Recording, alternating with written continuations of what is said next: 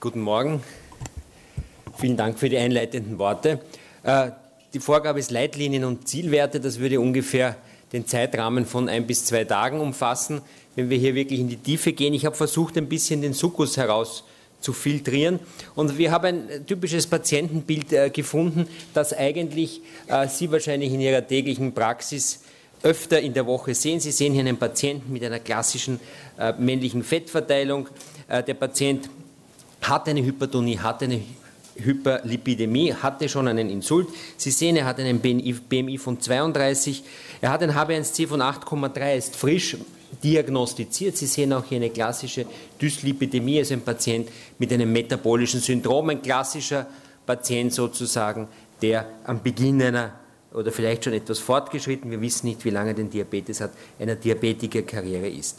Nun, was sind die drei Hauptursachen und warum möchte ich wieder darauf kurz eingehen, weil unsere äh, Therapeutiker derzeit zumindest sehr wohl da hier Einfluss nehmen in diese drei grundlegenden Defekte. Sie werden dann vom Kollegen Anderwald hören, es kommt ganz was Neues, wahrscheinlich in der Pipeline, ist in der Pipeline und wird bald kommen. Die setzen dann ganz woanders an. Aber wir haben natürlich erstens einmal den obligaten Sekretionsdefekt und da müssen wir uns heute auch die Alpha-Zelle ansehen. Ich werde nämlich darauf kurz noch zu sprechen kommen, die das Glucagon sezerniert, auch ein wichtiger Spieler jetzt in der Glukosehomöostase und wir wissen, dass die Alpha-Zelle auch die Glucose, den Glukoseausstoß der Leber hier kontrolliert. Wir haben natürlich die Beta-Zelle, die ebenfalls auf die Leber, aber natürlich auf die insulinsensitiven Gewebe wirkt. Und wir haben die, wie beim Patienten vorhin zu sehen, die mit der abdominellen Adipositas assoziierte Insulinresistenz. Und erst wenn der Insulinmangel dazukommt, verbunden mit einer hepatischen Glukoseüberproduktion, dann kommt es zur Hyperglykämie. Also wir können da in eigentlich all diesen heutzutage bei all diesen Defekten ganz spezifisch ansetzen und ich glaube, das zeigt auch den Fortschritt äh, der letzten Jahre. Ganz wichtig ist aber auch, dass wir uns vergegenwärtigen, dass äh, der Diabetiker, auch wenn er möglicherweise von den Laborbefunden sehr ähnlich ist, sich möglicherweise ganz woanders in dieser Reise durch die Diabetikerkarriere befindet. Wenn wir hier uns den postprandialen Blutzucker anschauen, von normal, übergewichtig oder adipös bis hin zum Diabetiker, so sehen wir, dass die Insulinresistenz, also Sensitivität in diesem Fall, schon deutlich reduziert ist. Der übergewichtige Nicht-Diabetiker hat eine halbierte Insulinsensitivität. Warum ist er nicht Diabetiker? Weil er hier diese Resistenz kompensiert durch die Hypersekretion. Und würde er die Hypersekretion aufrechterhalten können, sein ganzes Leben, würde er nie Diabetiker werden. Was Sie aber sehen, ist, dass hier schließlich in der Folge äh, die Insulinsekretion abnimmt und der Patient weiter eine Verstärkung der Insulinresistenz hat und natürlich eine Hyperglykämie. Und das Problem ist, dass Sie immer Patienten haben, die sich hier befinden können, wo sie viel Insulin haben, wo sie insulinresistent vor allem sind. Und Sie können Patienten haben, die sich hier befinden, die Insulinmangel als vorherrschenden Defekt haben. Und ganz wichtig ist auch zu bedenken, wenn wir diese ganzen Studien analysieren, dass wir Einschlusskriterien haben bei Studien. Das geht von 18 bis 70, das heißt HB1C von 7,5 bis 12. Und all diese Patienten bekommen jetzt ein neues Präparat, zum Beispiel ein Präparat, das auf die Insulinresistenz wirkt. Und Sie können sich gut vorstellen, dass wenn jemand wieder Herr, den wir vorher gesehen haben, am Anfang seiner Erkrankung steht, möglicherweise von ganz anderen Medikamenten profitieren wird oder Interventionen profitieren wird, als jemand, der hier steht. Und wenn Sie sich hier diese Dame ansehen, so sehen Sie hier phänotypisch komplett anders. Sie hat bereits eine lange Diabetesdauer, sie leidet an Hypertonie, an Osteoporose, an koronarer Herzkrankheit. Sie sehen, das HbA1c ist sehr ähnlich. Das heißt, wenn ich diese Dame und den Herrn in eine Studie hineintue und ein Medikament untersuche, wird es möglicherweise hier ganz anders wirken als bei dem Herrn vorher. Und damit müssen wir eins sagen, und das hat die österreichische Diabetesgesellschaft immer schon gesagt, wir müssen die Therapie individuell auf den Patienten abstimmen. Und da steht schon hier, was sind die Therapieziele? Die Therapieziele sind nicht schönes HB1C, die Therapieziele sind nicht andere Parameter, sondern Therapieziele ist erstens einmal Lebensqualität. Das zweite ist die Entgleisung zu vermeiden. Wir alle wissen, wie schrecklich Entgleisungen für die Patienten sind, sowohl nach oben als auch nach unten. Und dann kommt natürlich die Prävention mikro- und makroangiopathischer Spätkomplikationen. Also hier ein Appell hier an die individualisierte Therapie. Die Frage ist, welches Ziel des HB1Cs und welche medikamentöse Therapie. Nun, welches Ziel? Hier gibt es interessante Studien und wir haben hier natürlich ein bisschen auch zu differenzieren. Das ist eine zugegebenermaßen retrospektive Studie, die sich angeschaut hat, wo ist denn das ideale HB1C für Patienten mit oraler Kombinationstherapie und wo ist es für jene, die Insulin bekommen. Und was Sie hier sehen können, ist, dass es möglicherweise einen recht großen Bereich gibt, hier zwischen 6,5 bis 8 wo wir hier äh, einen Bereich haben, wo es günstig ist. Ich rede jetzt von der oralen Kombination. Beim Insulin liegt der möglicherweise etwas höher ja, bei 7,5. Und das ist etwas, was wir in Betracht ziehen müssen. Was wir noch in Betracht ziehen müssen, ist natürlich, dass sehr viel Schuld hier an der Übersterblichkeit in dem gut eingestellten Diabetesbereich die Hypoglykämie sein dürften. Also wenn wir Medikamente nehmen, die Hypoglykämien, äh, die keine Hypoglykämien bedingen, dann wahrscheinlich schaut das ganze Bild anders aus. Was wir aber auch nicht vergessen dürfen, ist, dass es ein Langzeitgedächtnis gibt. Und wenn wir wieder zurückgehen zu unserem Indexpatienten, so ist es so, dass äh, es sich gezeigt hat, dass wenn Sie jetzt hier sehr bald, sehr rasch eine relativ gute Diabeteseinstellung durch eine intensivierte Therapie machen, das sind Daten aus der UKPDS, die Sie alle kennen, dann haben Sie vor allem mikrovaskuläre äh, Prävention betrieben. Makrovaskulär tut sich in den ersten zehn Jahren nicht viel. Wenn Sie allerdings dann die gleichen Patienten 20 Jahre später nachuntersuchen, so werden Sie sehen, dass plötzlich hier auch die makrovaskulären, sogar die Mortalität, die härtesten Endpunkte signifikant gesenkt werden. Das heißt, je besser ich den Patienten am Anfang einstelle, desto länger wird er leben. Das ist sozusagen hier sehr schön gezeigt. Und das ist jetzt ein Vorschlag. Ja, das ist wahrscheinlich gar nicht so evidenzbasiert, aber es gibt hier keine Evidenz. Was sind unsere HB1C-Ziele? Ich denke, wenn jemand frisch manifestiert ist, wenn er keine bekannten makrovaskulären Komplikationen hat, wenn ich vor allem Medikamente und Lebensstil, auf den wir dann der Herr Professor Glodi noch genau eingehen, einsetze, dann kann ich ein HbA1c von 6,5 anstreben. 7, das ist sozusagen unsere Zahl, die liegt in der Mitte. Hier wollen wir eigentlich die meisten Diabetiker haben, auch wiederum Vermeidung von Hypoglykämien. Und wir werden aber bei einigen Diabetikerinnen und Diabetikern ein bisschen äh, liberaler sein, vor allem dort, wo wir Insulin einsetzen, äh, vor allem dort, wo eine Hypoglykämie gefährlich werden kann. Das sind Patienten mit kardiovaskulären Komplikationen. Das sind Patienten mit autonomer Neuropathie, mit fortgeschrittenen äh, Komplikationen insgesamt. Also ich glaube, das ist ein sehr, sehr, äh, würde ich sagen, ein sehr meines Erachtens lebbarer Vorschlag. Nun, was sind jetzt, jetzt kommen, wenn ich ganz kurz auf die verschiedensten Antidiabetika komme. Der Professor Luger hat schon gesprochen, was eigentlich in den letzten zehn Jahren passiert ist. Und vor 10, 15 Jahren haben wir in Wirklichkeit Metformin gehabt und die Sulfonylharnstoffe und dann kam die Acarbose und in der Zwischenzeit, da ist sie schon, in der Zwischenzeit haben wir eine ganze Reihe von verschiedenen Medikamenten, die auf ganz verschiedenem Weg den Blutzucker senken, sei es jetzt durch die Aufnahme, sei es durch die Stimulation und Freisetzung äh, von, äh, der Sekretion von Insulin, sei es jetzt ein ganz neuer Ansatz durch eine Kombination Insulinsekretionssteigerung, Verminderung der hepatischen Glukoseproduktion. Wir haben das Metformin, das vorwiegend auf die Leber wirkt. Wir haben die Glitazone, die die Insulinresistenz senken. Und wir haben natürlich Insulin immer dort, wenn die eigene Sekretion nicht mehr ausreicht. Und das sind jetzt die Leitlinien der österreichischen Diabetesgesellschaft und die schauen anders aus als die alten. Weil wir haben hier erstmals in Anlehnung auch an andere äh, Nationen hier stratifiziert. Wir haben gesagt, wo steht der Patient am Anfang seiner Erkrankung, womit beginne ich. Wir können davon ausgehen, dass ein Medikament den H1C ungefähr um einen Prozentpunkt senkt. Das heißt, wenn ich jetzt jemanden habe, der bereits äh, manifestiert mit einem H1C von über 9, dann kann ich damit rechnen, dass wenn ich nur mit Metformin beginne, diesen Patienten in drei bis sechs Monaten nicht in den Zielbereich bringe. Das heißt, wir haben gesagt, da ist eine initiale Kombinationstherapie mit Metformin, so es vertragen wird und nicht kontraindiziert wird, äh, anzustreben. Und dann haben wir natürlich hier auch noch die Schiene der symptomatischen Hyperglykämie, die eine stationäre Aufnahme erfordert. Und was Sie hier sehen können, ist keine medikamentöse Intervention bei einem H1C von unter 6,5. Das heißt, sehr früher Einsatz von Metformin, auf der, dessen Vorzüge ich hier gar nicht eingehen kann. Sie wissen alle, äh, von diesen guten Daten der UKPDS. Und dann, wenn nach drei bis sechs Monaten das H1C nicht im Zielbereich ist, dann wird kombiniert äh, mit einem Wirkstoff aus einer Tabelle. Und da haben wir jetzt es uns vielleicht leicht gemacht und Ihnen vielleicht schwer gemacht oder umgekehrt. Tatsache ist, Sie werden es leider auch nicht lesen können, äh, aber Sie können es immer nachlesen, auch auf der Homepage der Österreichischen Diabetesgesellschaft. Äh, was wir versucht haben, ist ganz einfach darzustellen, was sind die Vorzüge der verschiedenen alphabetisch geordneten Substanzen, wie ist die Potenz auf die H1C-Senkung und was gibt es für Nachteile. Und wir haben hier von den Alpha-Glucosidase-Inhibitoren bis hin zu den Thiazolidindionen, den Glitazonen, alles aufgezählt.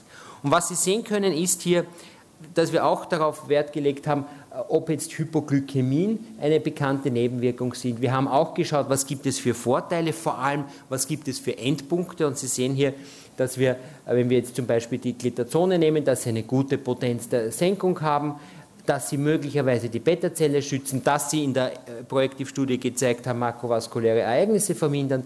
Wir haben zum Beispiel aber auch natürlich die Gewichtszunahme, die Ödeme und die Frakturen hier äh, festgelegt. Und was wir auch gesagt haben, ist, wir haben neue Substanzen, die auch vielversprechend sind mit anderen zusätzlichen Effekten, aber was wir nicht haben, ist eine entsprechende Langzeitsicherheit.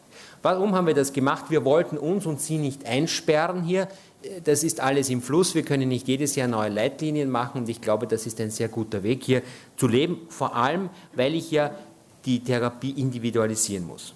Alle drei Monate wird reevaluiert und falls der HB1C nicht im Zielbereich ist, wird hier weitergetan. Ganz kurz eine Leitlinie zur Ernährung, ganz kurz nur mehr sage ich dazu nicht. Das ist alles auch nachzulesen äh, in extenso, wenn Sie schauen in der Wiener Klinischen Wochenschrift, im Supplement. Sie können es, wie gesagt, von der Homepage runterladen. Sie können es als Folder haben, als kleinen 45 bis 60 Prozent Kohlenhydrate, vor allem hier äh, auf den glykämischen Index bezogen, Fette vor etwas liberaler allerdings mit Fokus auf nicht gesättigte äh, Fette und schließlich hier das Protein ein bisschen angehoben auf 10 bis 20 Prozent. Und äh, weiteres möchte ich hier jetzt da nicht sagen. Es gibt einen sehr schönen Übersichtsartikel, wie gesagt. Wenn wir jetzt zurückgehen zu unseren Patienten und noch einmal uns äh, vergegenwärtigen, was er alles hat, nämlich eine Hyperlipidemie, eine Hypertonie, er hatte bereits einen Insult, er raucht übrigens ganz wichtig, die stärkste Intervention, die Sie bei den Patienten therapeutisch machen können, ist, ihm das Rauchen abzugewöhnen. Äh, und Sie sehen hier die Dyslipidemie, so ist die Frage, was mache ich mit dem? Natürlich gebe ich ihm Metformin, er hat eine normale Nierenfunktion, was mache ich mit ihm? Nun, erstens einmal, Metformin hat eine nachgewiesene Wirkung. Sie sehen hier die Daten von der UKPDS ursprünglich und da bereits war die, der Myokardinfarkt in der aktuellen Studie signifikant und er blieb es auch in der Nachbeobachtung. Hier wurde auch die Reduktion der Mortalität signifikant. Das heißt, Metformin ist sozusagen die Basistherapie. Und was kann ich dann noch machen? Ich möchte ganz kurz noch auf, auf die verschiedenen Klassen eingehen. Wir haben eine, ein, ein System, das wir uns jetzt eigentlich ein bisschen näher anschauen müssen. Das ist das System der Inkretine, Glucagon-like Peptide 1. Das wird im Dünndarm sezerniert als Reaktion auf die Nahrungsaufnahme. Es verstärkt die Insulinsekretion. Ganz wichtig ist die glukoseabhängige, das heißt, es wirkt nur dann, wenn der Zucker erhöht ist und nicht mehr, wenn der Zucker in den äh, Normalbereich sinkt. Das ist wichtig, weil ich damit die Hypoglykämie-Gegenregulation nicht hemme. Ich habe die Wirkung jetzt auf die Alpha-Zelle, es wird Glucagon vermindert, es wird dadurch automatisch auch die Glukosefreisetzung der Leber vermindert. Zusätzlich kommt es zu einer Verzögerung der Magenentleerung und zu einem Sättigungsgefühl. Es ist ein physiologisch sehr sinnvolles Hormon und wir haben natürlich hier ein Problem, dass genau dieses dieses, diese Inkretine eine sehr, sehr kurze Halbwertszeit haben, das GLP-1 von ein bis zwei Minuten, weil es relativ rasch äh, durch, die, durch das DPP-4 inaktiviert wird. Das heißt, was immer Sie jetzt hier machen, ist, wenn Sie das zuführen, müssten Sie es kontinuierlich zuführen.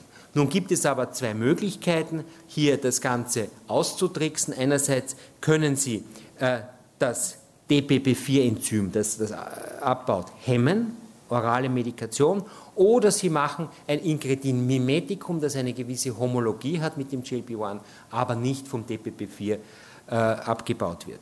Und hier ganz kurz ein Vertreter dieser DPP4-Hämmer. Was können sie? Sie können den Blutzucker hier zumindest in dieser Studie genauso gut senken wie ein äh, Sulfonylharnstoff. Die Frage stellt sich natürlich, wozu brauche ich dann äh, so ein Medikament, wenn es nicht besser ist als die anderen? Nun, glaube ich, ganz wichtig sind zwei Aspekte. Das eine, der eine Aspekt ist das Körpergewicht. Wir wissen, dass bei Sulfonylharnstoffen, vor allem bei den, bei den Älteren, hier das Körpergewicht steigt. Die äh, DPP-4-Hämmer sind gewichtsneutral, das heißt, sie haben hier einen günstigen Effekt. Aber was viel wichtiger ist, ist die Hypoglykämie. Denn in der Studie zeigte sich, dass die Hypoglykämie im Vergleich zum Sulfonylharnstoff beim DPP-4-Hämmer um 85 Prozent reduziert ist. Also eine sehr interessante Substanz. Ich nehme an, Sie haben auch damit schon Erfahrung. Eine weitere Substanz aus diesen Leitlinien sind die Inkretin-Mimetika. Das ist hier der erste Vertreter. Es gibt inzwischen auch das Liraglutid als anderen Vertreter. Ich will jetzt hier nur das Exenatide ganz äh, exemplarisch zeigen. Hier eine Modifikation der Aminosäuresequenz. Es wird hier nicht mehr inaktiviert. Und äh, dieses Exenatide hat zwar nur eine 50-prozentige Homologie mit dem humanen GLP-1, allerdings es hat die gleiche Wirkung am Rezeptor. Und was Sie hier sehen können ist, wir haben einen ganz guten Effekt auf das HB1C. Wir haben, und das ist sehr erfreulich, einen sehr guten äh, Effekt auf das Körpergewicht. Und wir haben natürlich auch entsprechend im Wirkmechanismus allerdings Nebenwirkungen, Nebenwirkungen vor allem am Anfang im Sinne einer Verminderung der Magenentleerung und einer Übelkeit, die teilweise dadurch bedingt ist, teilweise durch zentrale Wirkungen. Das heißt, die Patienten verspüren vor allem anfangs mitunter Übelkeit. Wir haben, das darf man auch nicht vergessen, gelegentlich auch Berichte über eine Pankreatitis, die im Zusammenhang mit diesem System stehen könnte. Genauere Ursachen wissen wir allerdings nicht und Zusammenhänge. Das heißt, wenn ich diese Substanzen verabreiche, wenn der Patient Bauchschmerzen bekommt, äh, soll er seinen Arzt aufsuchen. Das Problem in Österreich ist, dass sowohl das Exenatide wie das Liraglutide eigentlich noch nicht äh, von der Kasse refundiert werden. Das Exenatide gibt man zweimal am Tag, das Liraglutid einmal am Tag und nächstes Jahr kommt vermutlich ein langwirksames Exenatid, das man überhaupt nur einmal die Woche injiziert. Nun, auch nicht vergessen von diesen ganzen Substanzgruppen sind die Glitazone, die Glitazone, die hier eigentlich nichts anderes machen, als die Insulinwirkung zu verbessern, auf verschiedenste Weise, am Muskel, an der, äh, an der Leber. Und was wir haben, ist auch hier haben wir Daten, das ist auch in den Leitlinien äh, so festgehalten. Wir haben die Proactive-Studie. Die Proactive-Studie, die zwar im komplexen primären Endpunkt nicht signifikant war, aber wenn ich den klassischen kombinierten Endpunkt nehme, nämlich Myokardinfarkt, Tod oder Apoplexie, dann sehen Sie hier doch eine signifikante Reduktion durch die Gabe von Glitazonen. Und sehr interessant ist eigentlich auch, wenn man die Subgruppenanalysen macht, bei Patienten, äh, die einen Herzinfarkt gehabt haben. Hier verhindern sie quasi zu 30 Prozent einen Reinfarkt. Für mich eigentlich am eindrucksvollsten sind die Schlaganfalldaten, wo Sie hier eine für fast 50-prozentige Verminderung eines neuerlichen Schlaganfalls finden. Das heißt, wenn wir zu unserem Indexpatienten dazugehen und uns den ansehen und den mit Metformin therapieren und der nicht in den Zielbereich kommt, der wäre bei ihm 6,5, dann würde sich zum Beispiel hier dieser ein Glitazones Kombinationskandidat, wenn man sich die Leitlinien ansieht, anbieten.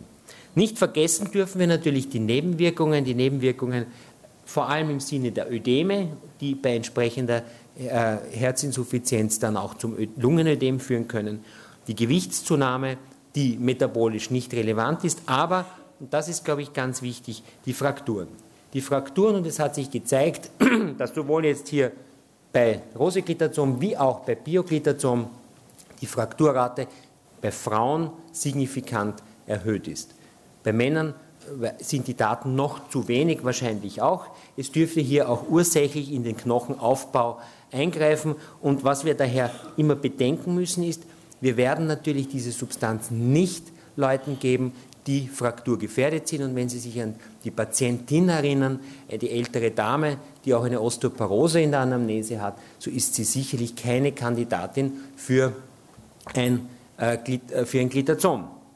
Also das ist, glaube ich, das Wichtige. Die Glitazone werden dort eingesetzt, wo ich einerseits die Insulinresistenz als dominanten Defekt habe, wo ich eine Beta-Zellprotektion im Frühstadium mir wünsche, gute Daten für Insult- und Myokardinfarkt, Niereninsuffizienz sind sie einzusetzen und bei der Fettleber sind sie ebenfalls sehr effektiv.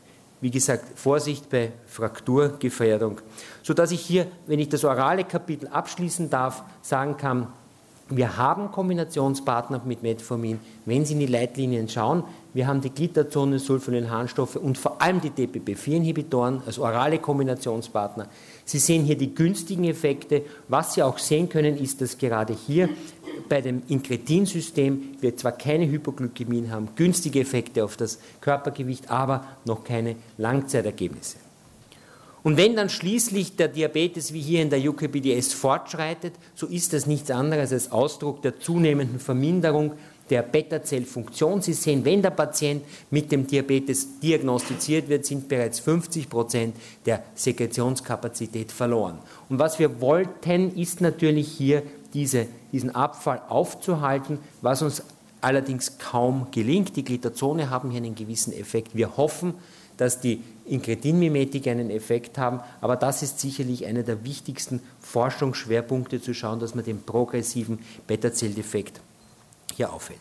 Wenn wir unsere Patientin allerdings ansehen mit dem HbA1c von 8,9, das wäre auch in ihrem Alter im Alter der Patientin ein zu hohes HbA1c. Wenn wir sehen, dass sie austherapiert ist hier mit Metformin und Sulfonylharnstoffen, wenn wir wissen, dass wir hier eigentlich kein Glitazon geben dürfen, wenn wir uns auch von einem DPP-4-Hämmer nicht viel erwarten, weil wenn wir den dazugeben, können wir vielleicht das HbA1c um 0,6 Prozentpunkte senken, so ist diese Patientin sicherlich eine Kandidatin fürs Insulin. Äh, wir dürfen auch nicht vergessen, dass in diesem Stadium die Patienten in die in einen kachektischen Zustand gelangen durch die Glucosurie und das heißt, diese Patientin ist eine Kandidatin für die Insulintherapie. Und was wir heute versuchen, ist nicht bei der Patientin, aber bei jüngeren Patienten, die einen sehr flexiblen Lebensstil haben, hier die normale physiologische Insulinsekretion aufrecht äh, nachzuahmen mit einem Basalinsulin und mit brandialer kurzwirksame Gabe. Und ich gehe ganz kurz auch hier ein auf die verschiedenen Möglichkeiten der Insulinregime.